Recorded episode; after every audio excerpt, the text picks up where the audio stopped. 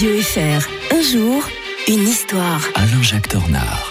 Je vois que la petite journée de congé d'hier lui a fait du bien à notre historien. Bonjour Alain-Jacques Tornard. Bonjour Mike, vous avez bien fait euh, l'anniversaire le 31 euh, Ouais, ouais, il, octobre s'est- il s'est souvenu sur le tard que le 31 octobre, c'était pas seulement Halloween, c'est mon anniversaire aussi. hein. Ah oui, oui. Voilà, Mais- mieux, mieux vaut tard que jamais. mais c'est hein. vrai que quand on a la concurrence d'Halloween, Bah oui, je comprends pourquoi euh, je fais peur hein, quand euh, je sais que mon anniversaire c'est le jour d'Halloween.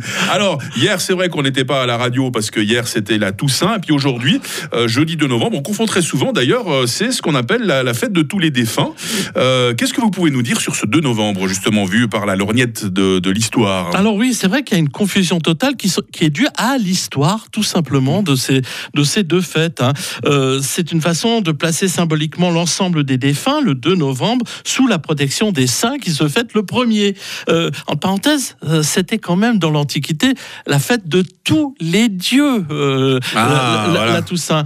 Ils avaient, en plus, les, les gens de l'Antiquité, une vision de la mort profondément marquée par la peur. Les cimetières étaient hors des villes, les morts expulsés de la cité. En faisant vénérer les reliques des saints dans les basiliques, euh, très vite, le christianisme inaugure une vision radicalement différente.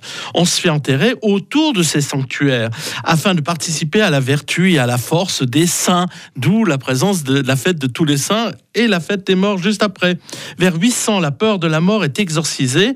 En priant au-dessus des tombes, on a conscience de faire partie d'un- d'une même communauté des vivants et des morts. Et euh, ce n'est qu'au XVIIIe siècle, sous l'influence euh, des médecins hygiénistes et sous prétexte d'ailleurs des mauvaises odeurs que diffusent les cimetières, qu'on va les supprimer. Il y avait un cimetière, par exemple, derrière notre cathédrale Saint-Nicolas à Fribourg, Ah ouais, ou à l'emplacement de l'université. Le, euh, le quartier a bien changé. hein. oui, miséricorde. Al- Alors en fait, euh, c'est en 835 que le pape Grégoire IV décide de euh, fêter tous les saints du catholicisme et en 998 que l'on fête la, que l'on crée la fête des trépassés euh, au lendemain de la Toussaint. Donc tout ça était bien volontaire, volontaire parce qu'il fallait faire oublier les anciennes pratiques païennes Mm. qui nous sont revenues en force pourtant avec une fête qui s'appelle tout simplement Halloween. Voilà qu'on fêtait le 31 octobre. Voilà, ouais. euh, qui à l'origine c'était la fête de Samin, euh, c'était la fête de la fin de l'été, des rassemblements, euh, le passage de la saison claire à la sombre saison, et on fêtait cela sur plusieurs jours.